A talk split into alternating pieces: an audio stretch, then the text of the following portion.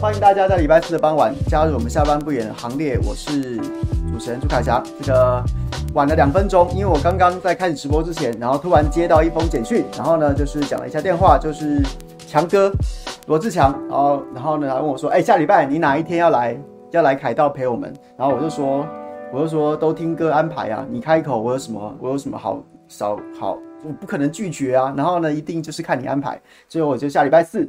目前敲定了下礼拜四，下礼拜四晚上的九点到十点，然后我会就是去凯道去给强哥他们加油打气。那有兴趣的朋友，有兴趣的，哎呦，背景音又没关是吧？好好好，对不起对不起。然后呢，如果有兴趣的朋友，欢迎下礼拜四，我们就在凯道上见。就是强哥跟郑兆兴这个这一个一路要进这个要去睡凯道，睡到公投前夕的这个活动，下礼拜四我会加入去陪大家去陪大家聊天。那有兴趣的朋友可以来现场找我。那不要禁止拍打喂食，好吗？不要喂我吃东西。然后想要跟我聊天，然后或者说想要跟我这个，虽然我们不是不是什么偶像明星，但其实我走在外面有时候被人家认出来，也是有人叫我合照。那如果 有兴趣的朋友，欢迎你们来找我，找我。那下礼拜四我们一起在在这个凯道上见。这个我没有要夜宿诶，强哥说就是不用住，他好像睡在那边的人数好像是其实都有控管。那其实我原本也有想，那我想，可是我还想说我去最近刚新买的帐篷，呃，帐篷是旧的啦，刚新买的这个天幕我要去搭一下。后来想到凯道上是柏油地，但我买的天幕必须要打银钉啊，那也是不可以的，所以就我可能就是陪大家接讲，那大家就有兴趣就来。那夜宿的部分的话，还是让你知道夜宿专门户罗志强跟郑兆兴睡好睡满。好吗？那你说蹲问我说下礼拜四，我也不知道哎、我基本上没什么事儿，我可能不会那么晚去吧。他是说九点到十点钟是固定一个夜讲直播嘛，那我可能没什么事儿，我就早点去吧。反正就是见见朋友，大家彼此打个气，聊聊天，应该都不是什么，不是没没什么问题吧。所以可能等到等到确定的时候再，等到接近的时候再跟大家报告吧。礼拜四。礼拜四我下午也要在这边直播啊，所以到时候跟大家分享吧。OK，好，那今天要跟大家讲四个题目，一个是教招之乱，一个是核四的谎言，再一个是大便女一啊。然后教招之乱是什么事儿呢？就是当然就最近的教招十四天这个这个这个话题啊。那其他有严肃的一面，那也有这种也有这种我个人认为其实非常极端的黑色幽默跟嘲讽的一面，等一下跟大家分享。那。核四的谎言是我今天看了钟佩君的演出，我个人非常有感呐、啊。其实那时候，当蔡英文总统他最近不是下乡吗？我说真的，我到现在真的都非常的不能理解，说为什么国民党，或是说任何在野党，或任何公民团体，怎么还不去，怎么还不去检举蔡总统、赖赖清德副总统，还有行政院长苏贞昌，还有一干一干民进党的公职民代，然后呢违反涉违法造谣啊！你把莱猪跟美猪连在一起，丁怡铭当时不就是因为这样子？被告上法院嘛？被告上法院呐、啊。然后呢，涉违法还有这个这个食品卫生管理法里面的关于造谣的这个部分。然后呢，虽然他后来什么不起诉还是什么的，但问题是，他终究他必须要面对侦讯啊。你这就是造谣啊，怎么还不去告谣啊？怎么还不去告呢？然后呢，我看到钟佩君点出的是另外一个议题，他点的议题是核四议题。这个蔡英文总统说什么？哎呀，这个十三年呐、啊，哎呦，这十三年 iPhone。就对不起，这个 iPhone 都出到 iPhone 十三了，那你还在那边讲说什么核四要重启啊，什么什么的，而且是你们国民党自己封存的。我说真的，这其实这其实让我非常的觉得可悲，而且甚至是有点愤怒。二零一四年那个春天，大家都忘记发生什么事了吗？这不过才七年前，不到八年呢。然后蔡英文就以为我们都忘记那一年到底发生过什么事。二零一四年那个台北街头。三天两头就有人占领那里，然后三天两头就有人占领这里。那个那个春天，他当我们都死了吗？那是七年前的事，不是七十年前的事。你怎么可以睁眼说瞎话到这种地步？我是非常觉得你很无耻诶。所以今天也想跟大家讨论一下，然后刚好这个佩君的脸书，然后有非常完整的图卡，所以等一下就跟大家来分享一下。那至于大便女一，当然我不用讲，大家也知道是谁嘛。大便女一，那我觉得大便女一。就是我知道他蛮不 OK 的，他就是一个，就是一个，就是一个，反正就是就是台湾意识，然后呢，蔡英文这个保皇党，然后呢，这些这些这种这种种种的就让人家觉得很不舒服的那些元素都在他身上齐聚了。可是你知道烂，没想到这么烂。他好不容易有个正经八百的，就是他在这疫疫情当中充分扮演保皇党，就是护航高端、护航蔡英文、打击普筛，什么他都干了。什么事儿、什么什么脏事儿，那种打手的角色、鹰犬的角色、血滴子的角色，他都干了。好不容易有一个正常的，你理论上来说，就是当时大家想说，哎呦，这个什么疫苗救济的委员会啊，然后呢说选林静怡去，当时大家很干譙啊，说，哎，为什么非林静怡不可能？然后你们解释说，哎呦，没有没有，他有那个，他有这个这个妇产科专业，结果现在如今曝光啊，根本不去开会啊，他根本都不去开会的，然后不去开会，今天被好朋友被好朋友黄子哲抓包。说他起码有八次请假，有六次在上政论节目，在他心中政论节目比比开这什么这什么鸟会重要多了。你们你们疫苗疫苗打死了，关我屁事啊！啊，孕孕妇死了再叫我吧，没几个孕妇出事啊，哎，关我什么事？我去上政论节目喽。不过这这是这是件事情是悲哀的。如果他不是因为一天到晚上政论节目，他有这么大的声量吗？啊，没有这些声量会轮得到他选吗？但是呢，他为了这个声量，什么正事都不干了。你在这个疫情当中说了这么多谎，造了这么多谣，造了这么多谣，唯一一件正经事，结果你去都不去，真的是知道你烂，不知道你这么烂。所以今天好不好？跟大家分享这三件事儿。呃，还有一个讯息，一个讯息就是刚刚在开始直播之前，然后呢，哎，大家是不是？哎呦，我讲得太顺了，忘记大家还要等你们爬回来了是吧？来，等大家三十秒好不好？回来的人报道一下，打个招呼。看看谁回来了？看看谁回来了？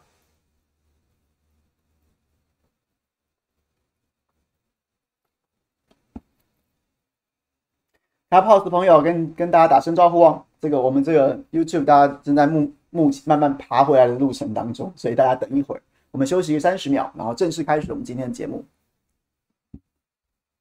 凯迪你好。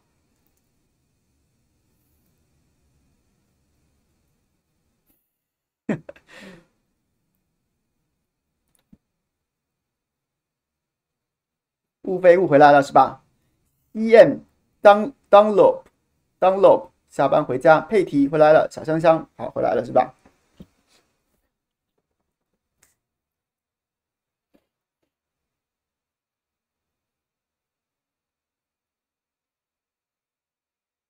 好，我们现在讲第一个题目好了，讲这个教招这件事情。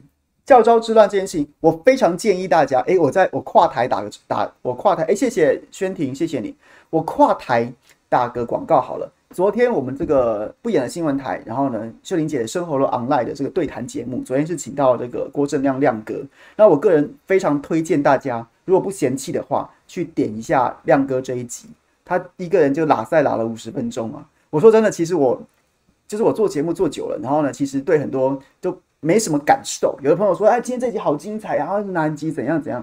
我大概可以分辨出哪些哪些有讲到点，然后哪些没有。但是你说我情绪上面几乎没什么反应了，就是因为做多了嘛。但昨天亮哥那一集，我真的好几次听到笑出来，就是他，他是个很好笑的人，但是他没想到他在在在昨天就在跟秀玲姐一对一的时候，然后呢就变得更松，所以讲话就好几次在妈的怎样怎样讲，妈的怎样怎样。我心想说：“哇塞，哎哎，等一下。”这个啊，好好好好，你好，你好，你自然就好。所以我蛮建议大家，如果有空的话，可以去看一下，那个还蛮有意思的。他讲，他其实也针对教教招，我有塞这个题目，丢这个题目给他们。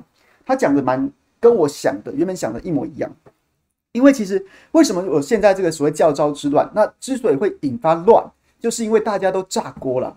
因为国防部突然会铺排了一个十四天的教招，各位。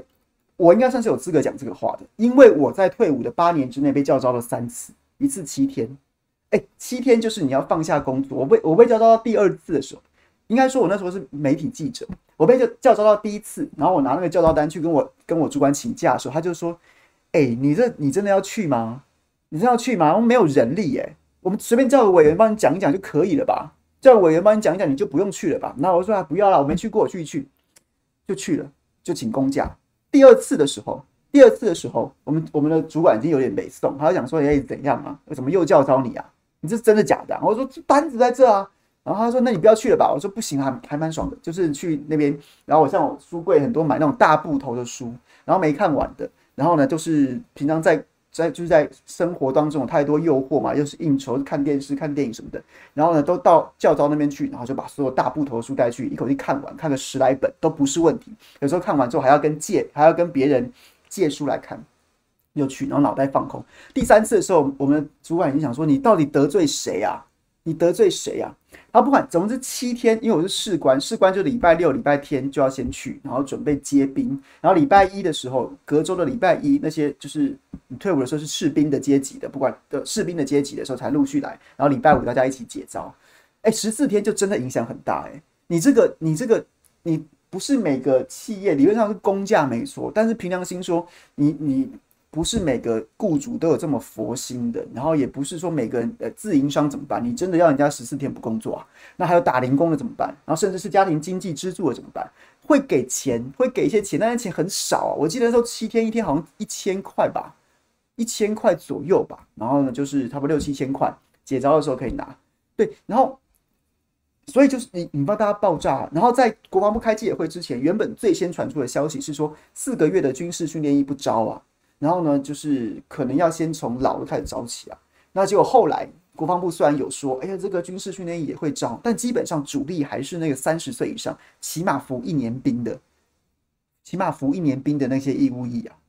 你这真的很夸张哎，哎，这就是这就这就等于说我们的兵役制度一步错步步错哎，一步错步步错。好，那从大的先开始讲起，这件事情就是在新闻在本周。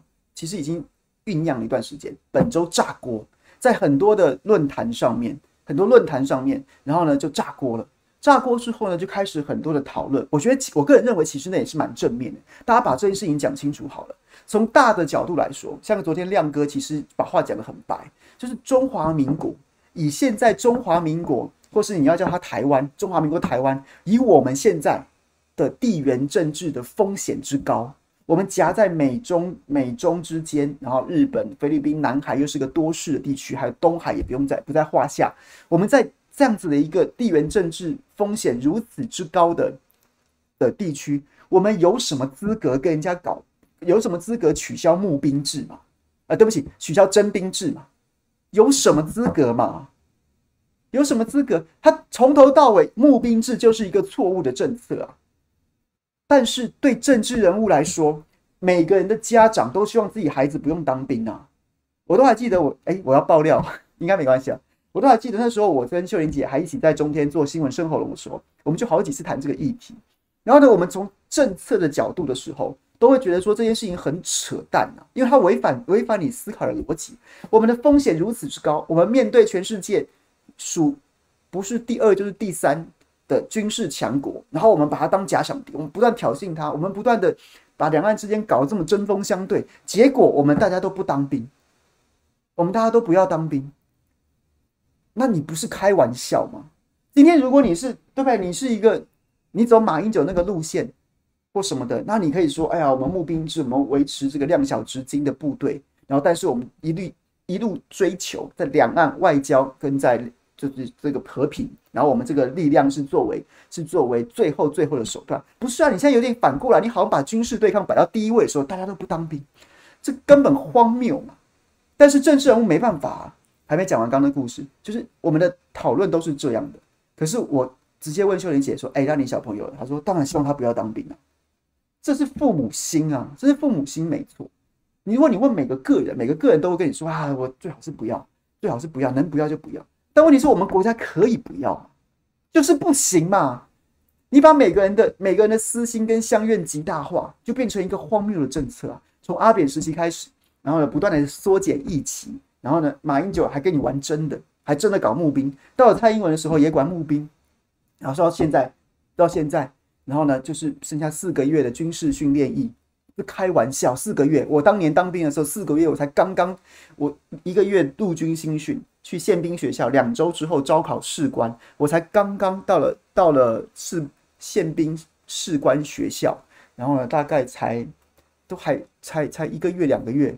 现在现在的小朋友已经退伍了，我那时候连可能还靶都还没打，那时候都还在上室内课的时候，现在兵已经退伍了，这可以打仗吗？完全不行啊！我们可以，我其实我们就没兵啊，所以亮哥提出几个数据跟几个新闻，我也跟大家分享。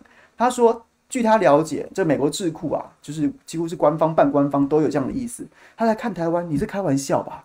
你有效兵员只有十八万人，还扣掉还要扣掉扣掉海空军，你是觉得说海空军打海空军打输了，你陆军直接投降是不是？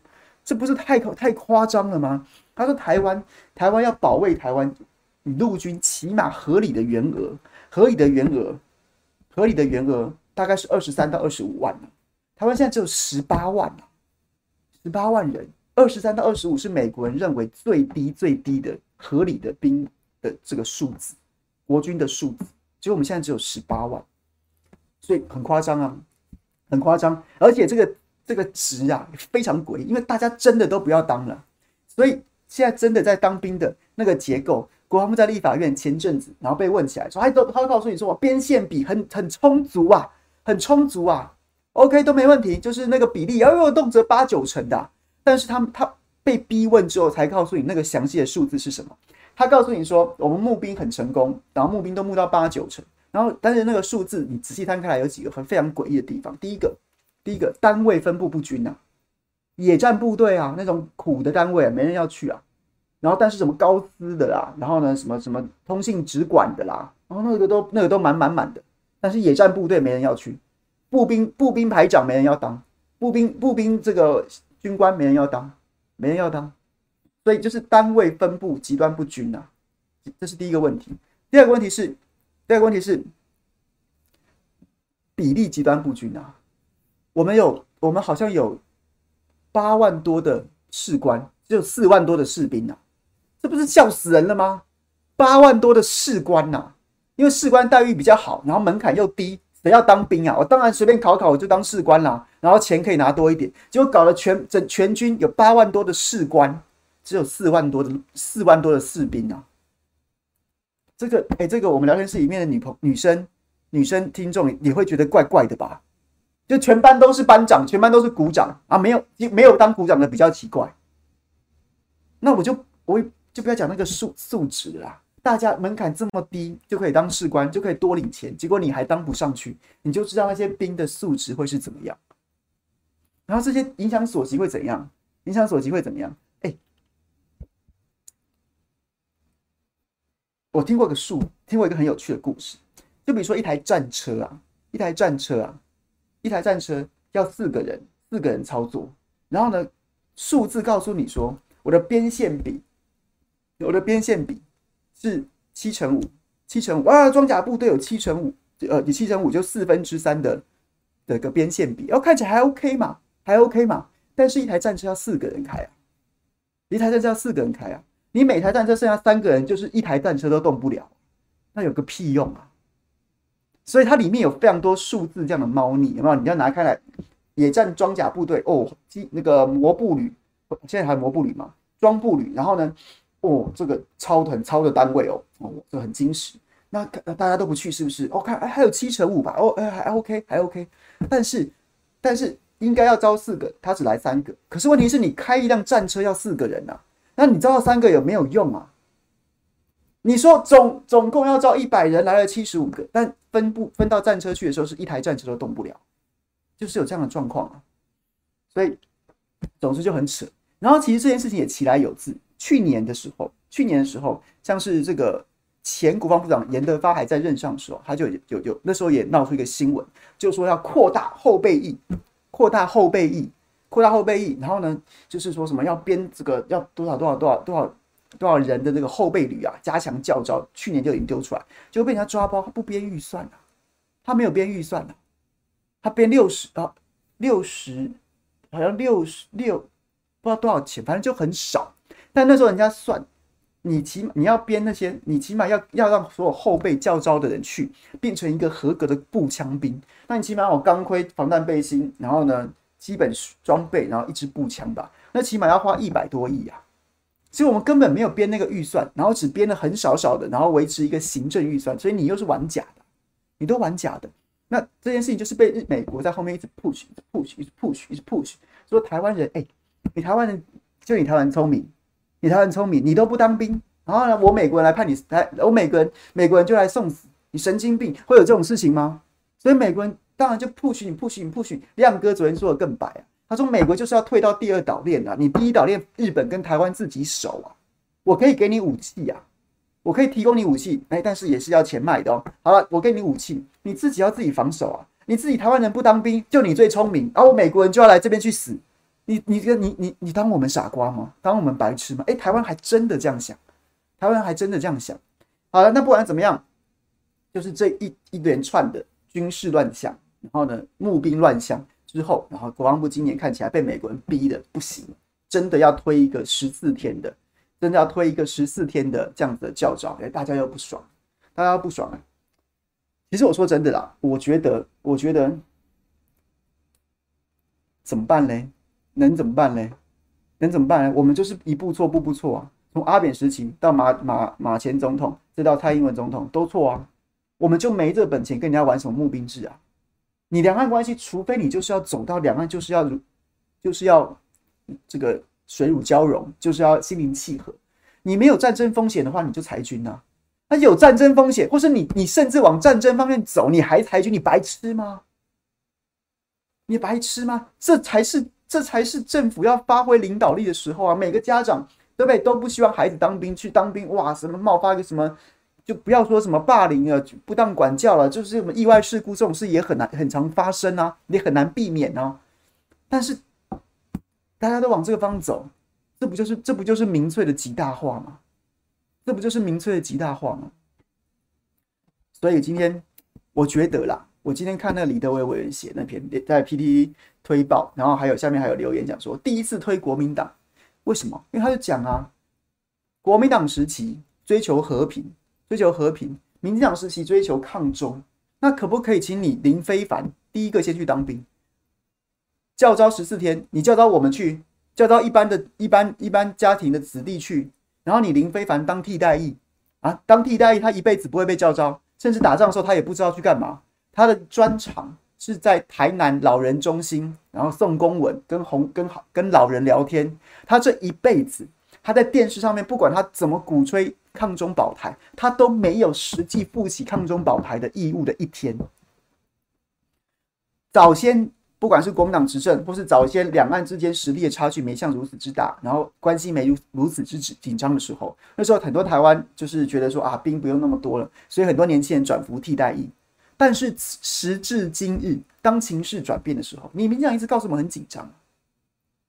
时至今日，当情势变得这么紧张的时候，替代役是不是应该全部打散，跟当义务役、当真正军人的一起打散，全部回去接受军事训练？我赞成呢，我赞成呢。啊，所以怎么样？所以林非凡他的专长是送公文跟陪老人聊天。解放军兵临城下的时候，他是要陪解放军聊天，还是送公文呢？还是他就直接投降？但是你不投降，你有什么战力呢？你的专长是送公文啊，所以我觉得蛮合理的耶，蛮合理的啊。如果不紧张，两岸之间没有战争风险，那无所谓，那就算了，那就算了。我们当晚，我们退伍都十几年了，也也没有跟你计较这些。但是如果两岸有战争风险的时候，就应该打散啊！所有好手好脚的年轻人，所有好手好脚的役男，也不年轻了。我居然我才知道我士官退伍的。原本四十五岁就除以，现在变成五十岁，妈的！我该不会该今天最好笑，今天我在节目上面讲这个，然后永平姐下节目之后说：“啊，凯翔你不要乱讲，搞不好真的就叫你去教招啊！啊，你不要讲，你不要讲，好，蛮好笑。不管怎样，如果两岸和平，好，这件事情就算了。两岸如果不和平，请问一下，好手好脚的年轻人，你为什么不用接受军事训练？难道你就等着投降吗？但是如果你，但是如果你不想投降，你要抗中保台，你没有接受过训军事训练，你怎么抗中保台？你怎么你？所以我觉得很合理呀，很合理呀。如前提是教召延长十四天的理由是两岸紧情势紧张了，好像情势有变，跟此前之的这个太平盛世不一样，所以我们要扩大教召。好啊，如果这个这个这个理由是成立的话，我个人认为甚至更加更扩大，重新把所有的役男，把所有的役男，当初是不管是就是除了。免疫的也可以重新检视一下，免疫的啦，然后呢，国民兵的啦，是什么十二天补充役的嘛，然后呢，这个替代役的，跟义务役的全部重新回去体检，全部回去体检，情势有变，大家都要接受基础军事训练，很公平啊，这不是很很公平吗？你告诉我紧张吗？紧张不该做吗？不紧张就别做，我我我我没我无所谓。但紧张是你讲的，你甚至已经开始着手做，那为什么还有差别待遇？当年因为当年受惠于两岸和平去当替代役的人，现在两岸紧张了，你不用回来拿枪吗？所以我完全赞成啊，完全赞成啊。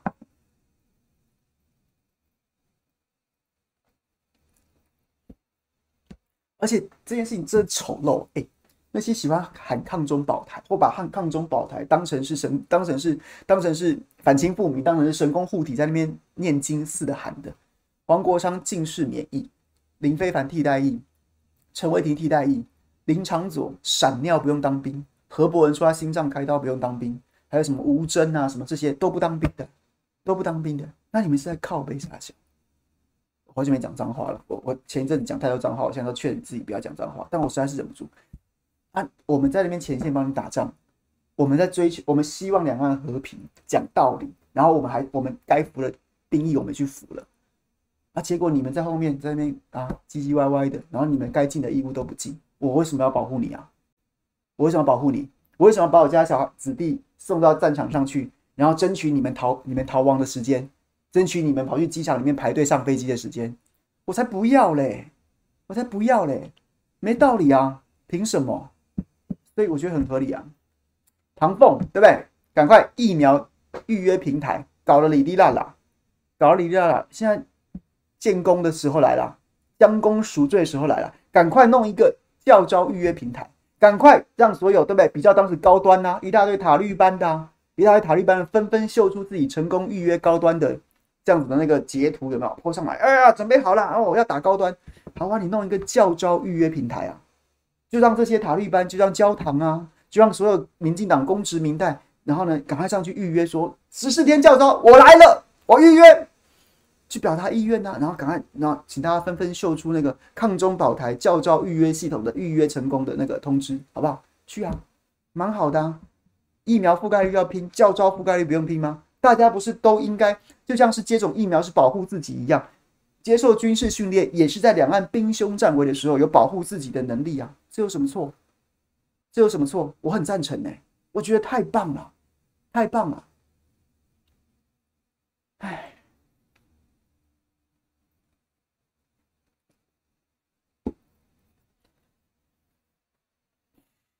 ，OK。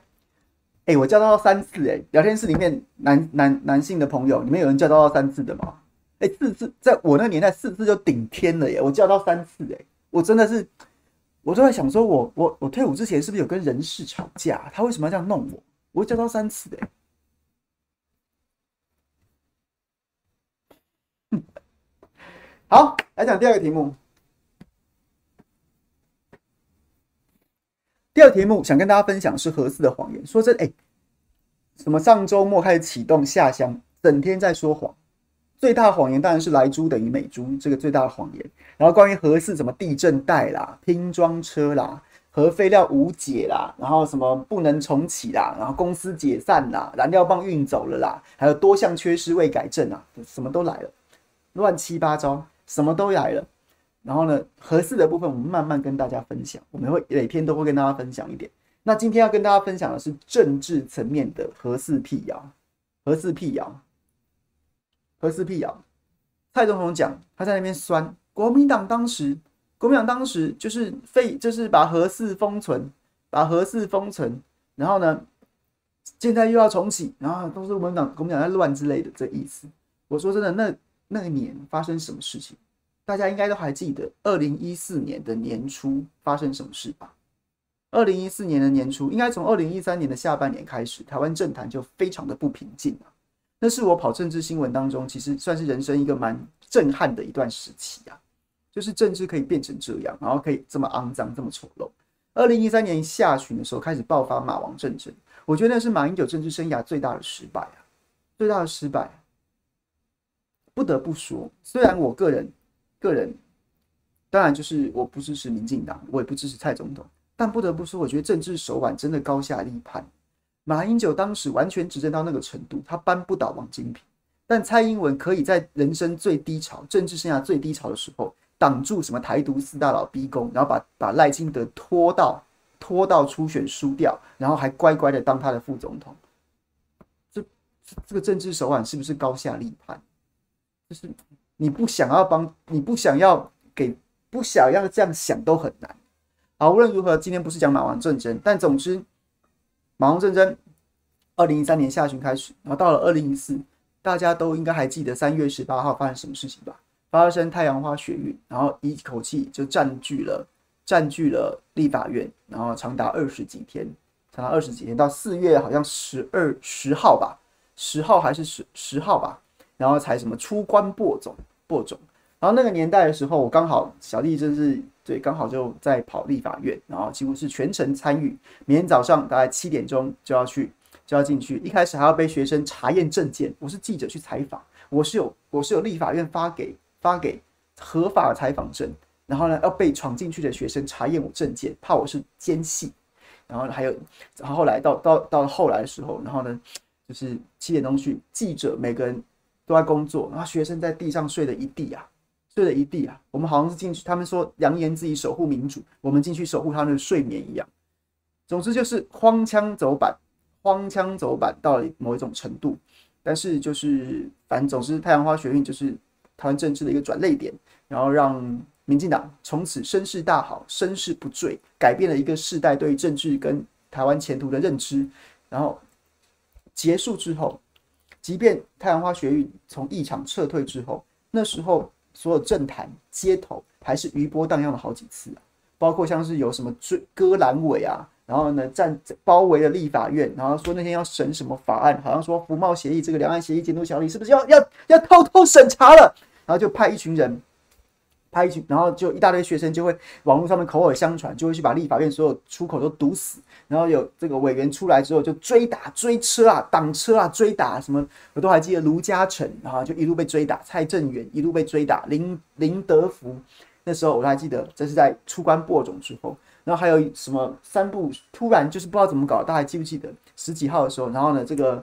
洪崇彦是不是？那其实他在太阳花学运当中，其实，在那几天大家都记得林飞凡、陈为廷就没有把他当什么咖。我不知道他是不是表演欲来了，就率众去包围中正一分局，然后叫局长出来，不然你会死得很难看。然后就这样子，然后苗博雅是在那一役当中成名的，因为他就跑去，然后呢跑去说你这个怎样怎样跟警察说教，然后就刚好这么巧哈，有人拍到说哦这个这个这个法律系的学生哦头头是道，然后让他窜红。全部都是套路嘛，好，然后就在这个期间，就在这个期间，那时候台湾政坛就乱成一锅粥，国民党动辄得咎，然后马英九也是，就是似乎有一点就是左支右絀啊，不知道该怎么处理。就在那时候，林义雄又冒出来了，核四的议题，核四的议题又被冒出来了。四月二十一号，四月二十一号，我借用钟佩君的图给大家看一下，四月二十一号。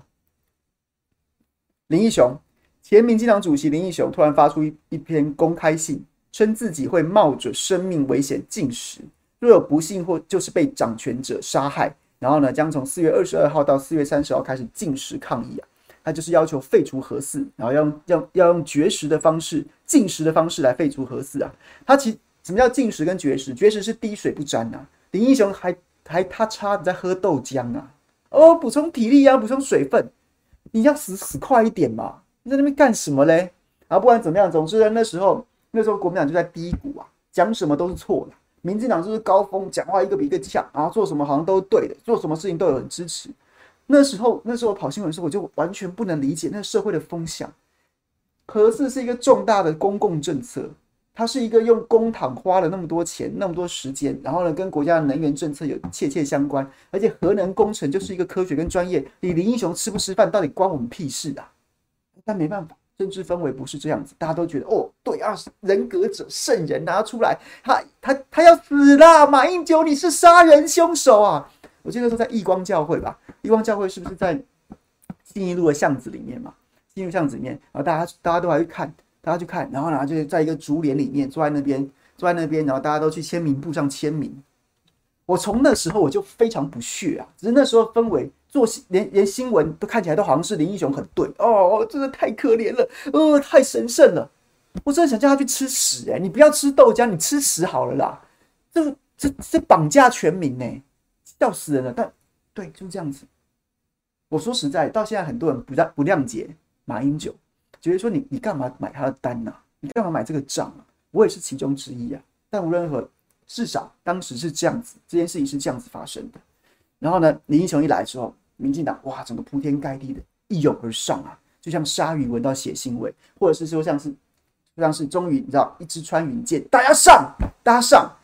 所以呢，隔天四月二十二号，蔡英文那时候蔡英文不是民进党主席，那时候民进党主席是苏贞昌啊。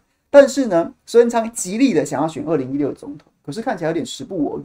他好几次办活动啊，人气啊，或是那种社会的声望都不及蔡英文。而蔡英文那时候不是主席，然后他脸书发什么声明呢？他也就是说，我们恳切严肃的要求马政府回应民意，避免社会走到难以对化解的对立，造成难以弥补的伤害。难以弥补的伤害。四月二十三号，苏贞昌参与人民做主行脚活动，称掌权者，听听哦，听听他当时怎么说，毫无羞耻，置违反民意。展露野心，并且斥责朝野立委应拿出良心，顺从民意啊！毫无羞耻，违反民意，展露野心，应该要拿出良心，顺从民意啊！跟现在面对公投好像又是另外一副嘴脸啊！当时都说要顺从民意，现在都是讲说是谁在拖台湾的后腿啊？好像你不照着民进党的意思投，你就是拖台湾的后腿啊！所以好不好？大家还记得吗？这些这些这些场面。这些场面，这些这些嘴脸，这些言行。四月二十四号，柯建铭，国国民党团、民进党团总召柯建铭，针对国民党党团不配合核四公投特别条例，径付二读啊。那时候民进党是主张核四要公投的，因为他们觉得稳赢嘛，他们主张同投公投，但国民党团没有配合。然后呢，柯建铭怎么说？可恶至极，公然谋杀林义雄。这个嘴脸跟什么一样？就跟。当后来的反克刚不是有个学生去自杀了吗？然后他其他的伙伴们还在那边哦，成功喽，跑去跑去热炒街喝酒庆功，那个那个态度一模一样啊。柯建铭真的在乎林英雄的死活？没有吧？他只是把林英雄就当成当成是一个操作的工具啊，操作的工具。马英九，你公然谋杀林英雄，公然谋杀林英雄哦！如果你不听他的，就是谋谋杀哦。这可以分好几个层次啊。第一，我但是我觉得。对民众来说，最令人痛心的就是，这是什么？这是什么烂戏呀？我们的公共政策可以用这种方式来决定，我们的政治人物毫无下限。谋杀，你是谋杀林英雄？你们真的是负责任的政党，你应该要，你应该要劝林英雄停止啊！我们在我们在公投跟马英九决胜负，或是我们在。公听会上面，我们在立法院议场上面，或是我们走上街头诉诸诉诸民意，叫马英九退让，而不是用用用这种这什么烂招啊！那时候我在那时候我在跑跑新闻的时候，还好几次，就是台北市政府市长郝龙斌私下好几次都已经准备要拆这个炸弹，他怎么拆？他要叫台北市卫生局去把林义雄强制送医啊，强制送医啊，什么道理啊？你知道那件事那时候很荒谬，没有人相信。其实大部分的的的朋友都不相信，说林义雄真的会死啊，真的要绝死。但是绿跑绿营的记者或是绿营的明代的这个侧翼名嘴都讲的言之凿凿啊，说什么林义雄哦进驻义光教会的时候，已经去宜兰拜过他的死去的女儿跟他的母亲啊，哦公妈都拜过了啊，就是一副要诀别啊，就是一副就是你知道壮士一去兮不复返啊，真的真的真的。但啊，这种故事讲的活灵活现的，讲的活灵活现哦，他就是会死啊，他就是准备要死啊，讲的一副。然后呢，国民党就是在这种事情上面，就是每次都这样，每次都这样优柔寡断。郝龙斌，我那时候直接叫卫生局冲进义光教会，把林英雄抓去送医，点滴给他打下去。其实他也不要需要打点滴，他有在喝豆浆，他也不是真的不喝水不吃饭。后面的事都没了，就像当时太阳花学运，如果不是因为马英九跟王金明关系搞这么差。第一天晚上，镇暴警察就冲去把里面所有人揪出来，后面也许不会有这么多事儿。就这样子啊，就是这样子啊。国会山庄，看看川普把人家叫进去之后，他怎么处？怎？那个美国怎么处理的？真的是千金难买早知道啊！那也告诉我们大家，就是政治人物决断力真的非常重要。好，无论如何，总是这样。然后呢，到了二十五号。这个场景，如果有兴趣的朋友，现在网络上面还找得到这一段，还找得到这一段。二零一四年四月二十五号，马苏会就苏贞昌在那边嚷嚷啊，然后呢，这个林英雄又在那边又在那边就是绝食啊，然后马英九就在总统府里面接见了时任最大在野党民进党主席苏贞昌，两个人激辩了八十五分钟，而且全程公开。我记得哎，全程公开，对不起，这部分我有点忘记了，应该是公开的，公开的，但没有达成共识。我说这个让我看了也是蛮感慨，说实在的，蛮感慨的。虽然我刚刚在政治手腕上面对马前总统有很多批评。或是觉得说对他的决断力跟优柔寡断有很多的不满，但是我觉得他其实留下了不少还令人尊敬的身影。就是当国家出现重大分歧的时候，重大分歧的时候，开大门走大路啊！来，在野党主席，请你来，请你来，我们就坐不下来谈，全程公开，我也没有在看稿子啊，不用看稿子啊，你要讲什么我们就来谈嘛，我们就来谈，也也。没有什么不可对人言的，没有什么不可以在全民面前摊开来的。你看看现在蔡英文会不会敢不敢？你看看蔡英文敢不敢？蔡英文只敢在自己的同温层里面看着读稿集，然后呢，全部都是已经铺排好的声光效果，不，也许没有 rehearsal 了，但是全部都是在，你知道，没有接受挑战的。不能被质疑的那样子的环境，然后呢，讲他自己想要讲的话，然后在其中有掺杂多少断章取义跟扭曲事实的谎言，在这其中。当年，当年，我觉得这个身影是令人尊敬的。那苏贞昌来，来来来来来，来来，就是大家来辩八十五分钟没有交集啊。二十六号反核大游行啊，反核路跑游行吸引约七千人，呃，七千人参与啊。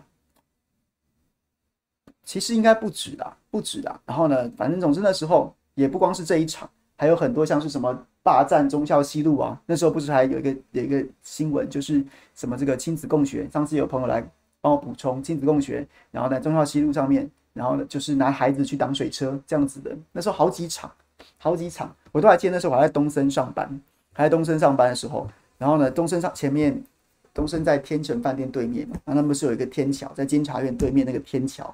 然后那那那个在反核大游行最最高涨的那一天，然后后来大家就是直接从凯道走到忠孝西路上面，把整个忠孝西路挡住、卡住，然后呢不让大家通行，然后就躺就或坐或卧在那边一整个晚上，在地面上喷漆啊，然后呢我就记得东升正前方天桥下面铺那个什么什么什么铺的几个大字，用白色喷漆写在柏油路上的几个字是什么？各位猜。后被讲完之后，我我这个频道就被黄标了，因为我印象非常深刻啊，印象非常深刻，我还要把它拍下来，就在东森正前方忠孝西路一段上面，柏油路上面用白色喷漆喷字是什么？是马英九把你屁股洗，把你屁眼洗干净，习近平要插，厉害吧？反核游行，反核游行啊！哦，反核游行，我们要环保台湾，我们要永续台湾，然后呢，我们要怎么样？怎么样？怎么样？然后呢？参与者在马路柏油路上面喷漆，是马英九把你屁眼洗干净，习近平要查，这跟反核有什么关系？这跟反核有什么关系？这跟环保有什么关系？这跟这跟台湾永续发展有什么关系？这跟能源有什么关系？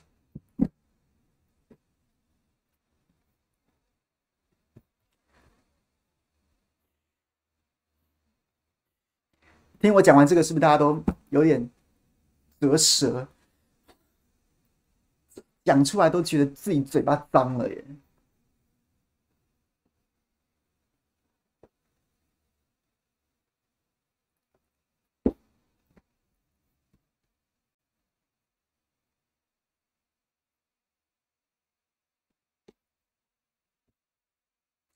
最后，四月二十七号。四月二十七号，马马英九总统与国民党籍县市首长就核四议题进行座谈，达成共识。核四安检后封存不运转，未来交给公投决定。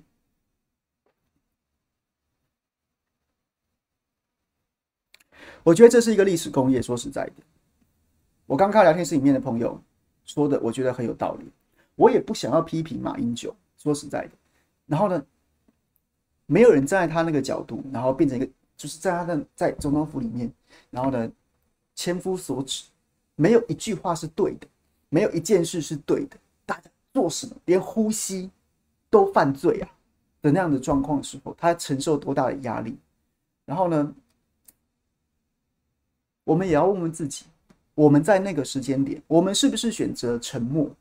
我们是不是选择沉默？我们是不是选择了观望？哎呦，好像对耶，应该要反核吧？你看这么多人都反核啊，因为那些艺人都反核，连五月天都在反核啊，啊，那都大家都反核啊，那那是不是我也应该反核？我们是不是也在那个时候没有坚定，然后或者是说我们没有站出来？所以现在要去厘清谁对谁错，或者说谁做对了什么事，当然可以个别的事情，像我刚刚讲，我觉得，我觉得应该把林英雄直接抓去医院，然后呢，但是他把苏贞昌叫来总统府，我又给他高度的肯定，所以很难说。我只是非常恳切的求大家。我把这些事情重新再拿出来回顾，我也感谢佩君在脸书上面重新写这个，我很我我觉得非常重要。我们二零一四不过就七年之前，我们每个人在其中扮演了什么角色？我们试着回想一下，在那个风起云涌的七天之中，我们人在何处？我们想了什么？说了什么？做了什么？我们好不容易有这一次机会，哎，对，先讲事实面，马当时把核四封存是为了留给。全民公投，所以蔡英文讲什么马国民党封存，那现在要怎么样？怎么样？没有，当时就是说要决定公投。于是乎回来讲我刚刚讲的，我们反省一下，我们反思一下，我们那七天在干什么？现在当我们有第二次机会的时候，当我们有第二次机会的时候，当我们真正有这一次公投机会的时候，我们难道要再软弱一次吗？我们难道要再屈从一次吗？我对这个机会，我真的是兴奋到极点。我当时在跑第一线跑新闻的时候，就是有那种感觉。我我想象中的这个社会的是非道德，怎么好像都翻转？怎么好像都翻转了？跟相信核能工程师变成好像是一种罪恶啊！台电都藏电呐，核四都乱盖，然后乱讲的台电的既得利益，然后相信一个不吃饭的老头，好像变成是必须的。变成必须的，你不相信他，你你你道德应该有瑕疵吧？你难道不知道林义雄为台湾做什么吗？我还真不知道，我还真不知道，我还真不知道。他曾经个人遭遇悲剧，但是那个悲剧怎么了？然后这个悲剧就因因此要变成全民的共业吗？我从来都不理解为什么。但是那个时候的氛围不是这样，所以那段时间我真的。非常闷呐、我不能理解说为什么会会为什么会变成这样，为什么会变成这样？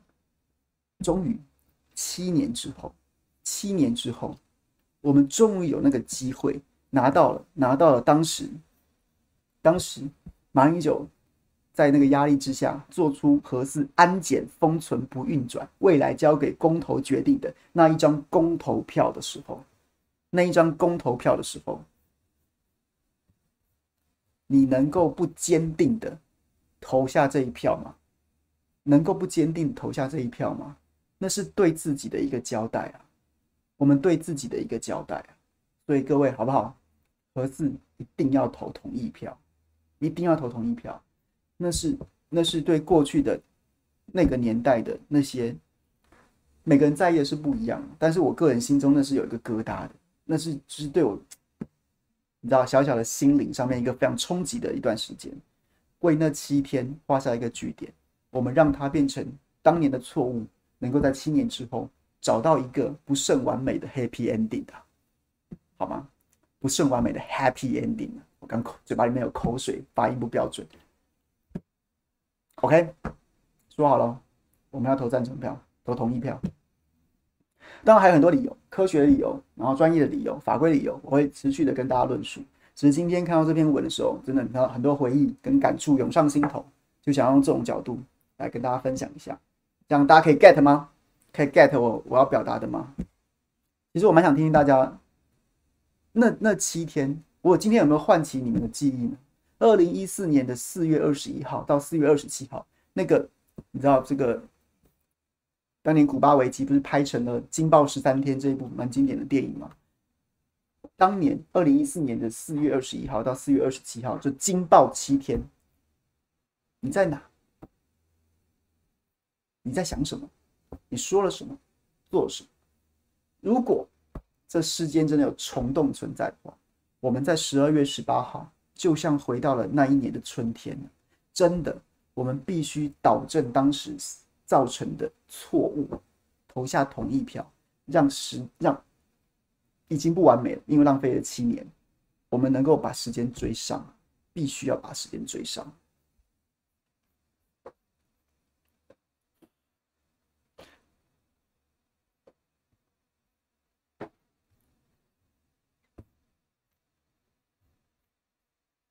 OK，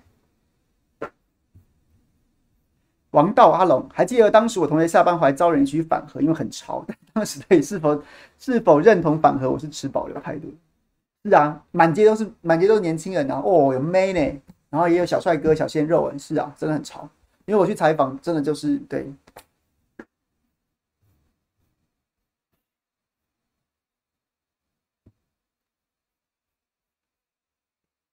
好了，聊天室里面不要吵架了啦。这是一段历史，每个人都有不同看法。我就说在，就是说在，在那个年的那个时候，我觉得执政者的作为，我我不觉得马英九做的每个决定都是对的，但是也我也觉得他有做对的事情，所以就是没什么好为了这件事情吵架的。它是它是一段历史，然后我们现在都活在现在。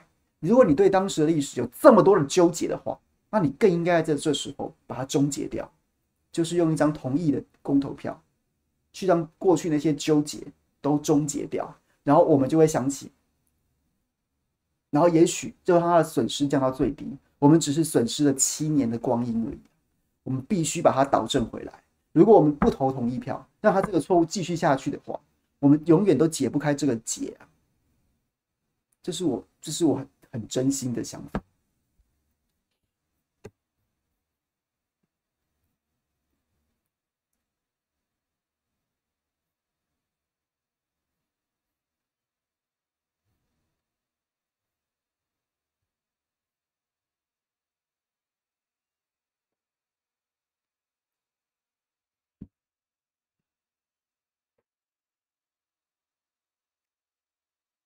OK，大家还要听大便女一吗？我就觉得讲完这么大江大海的历史话题，这么重大的国家能源政策跟政治政治基本的哲学，然后呢，就是政那种政治道德啊，或者说对我们对民主的思索、对民主的反思之后，然后突然丢一个大便女一，我都觉得我自己好像怎么突然变这么 low 啊？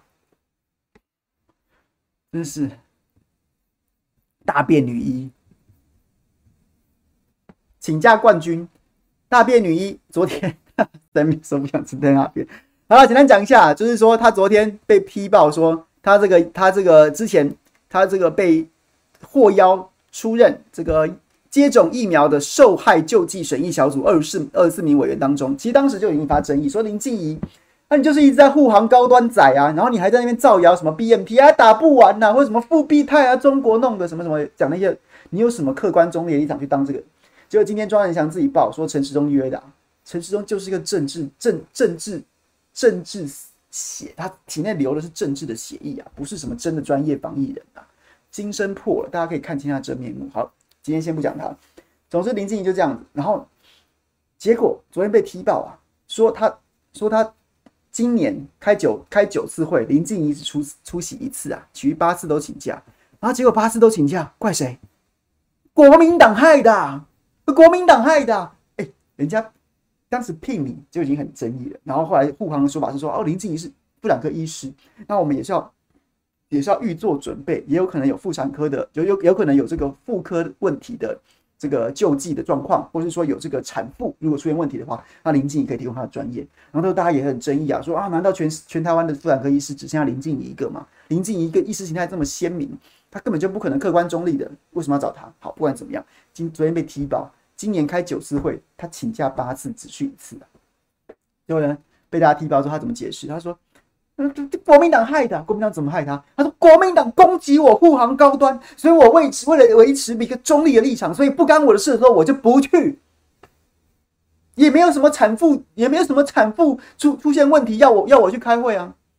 国民党害，国民党害他不去开会，都是因为国民党骂他护航高端，所以他不去开会。啊，就这样。”讲完了，知道你烂，没想到你这么烂，就差不多是这样，是不是言简意赅？是不是大便女一之？大便女一之，国民党又害他了，好不好？就这样讲完了。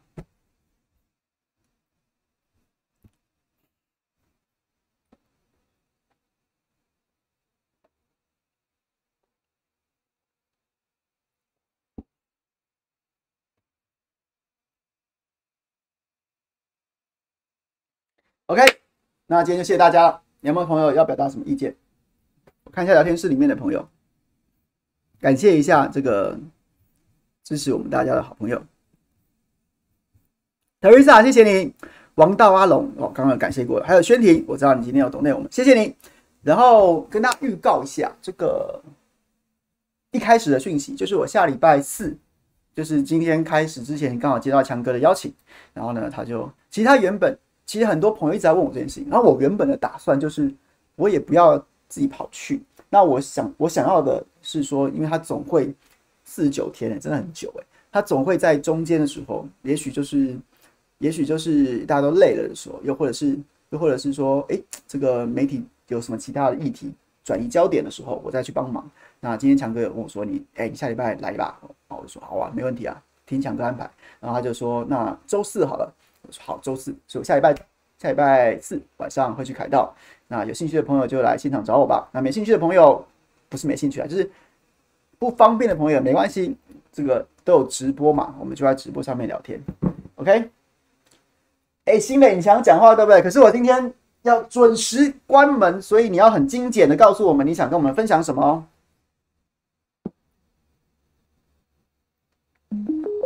好，新磊，请说，精简一点。去支持一下，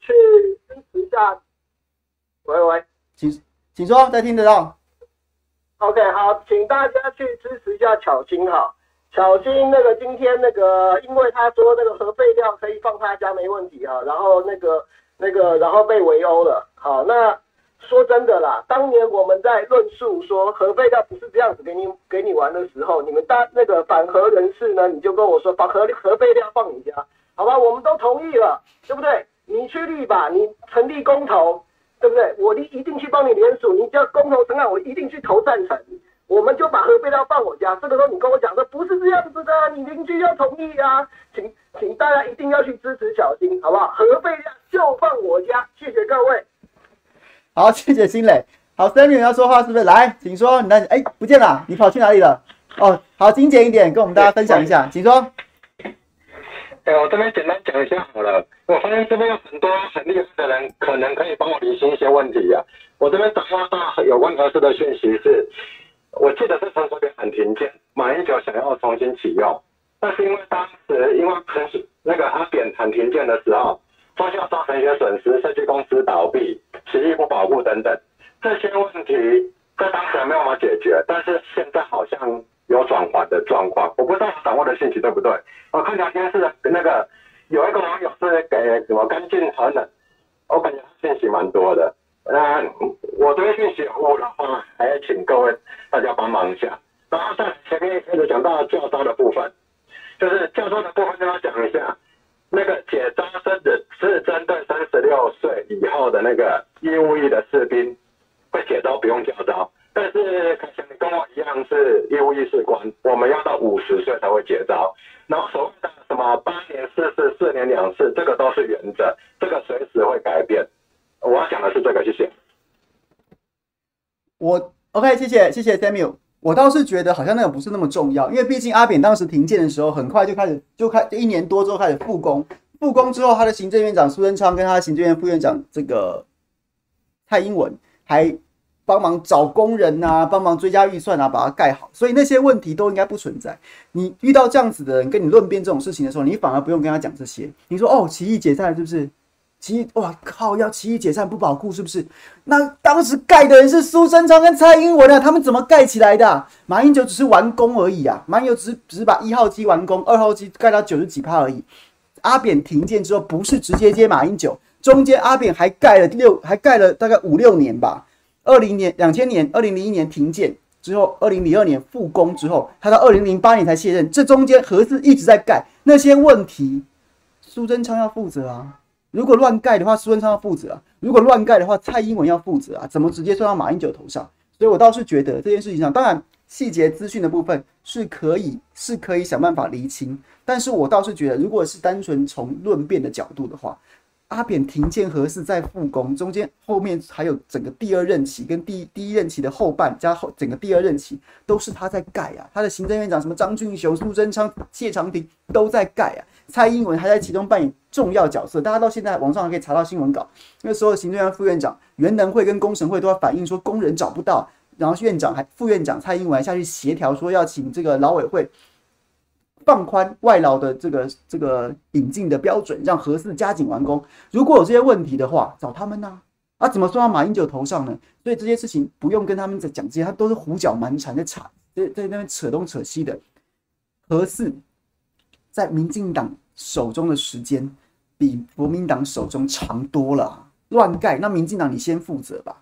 好了，谢谢大家，明天同一时间下班不演了，明天这个五点再会，拜拜。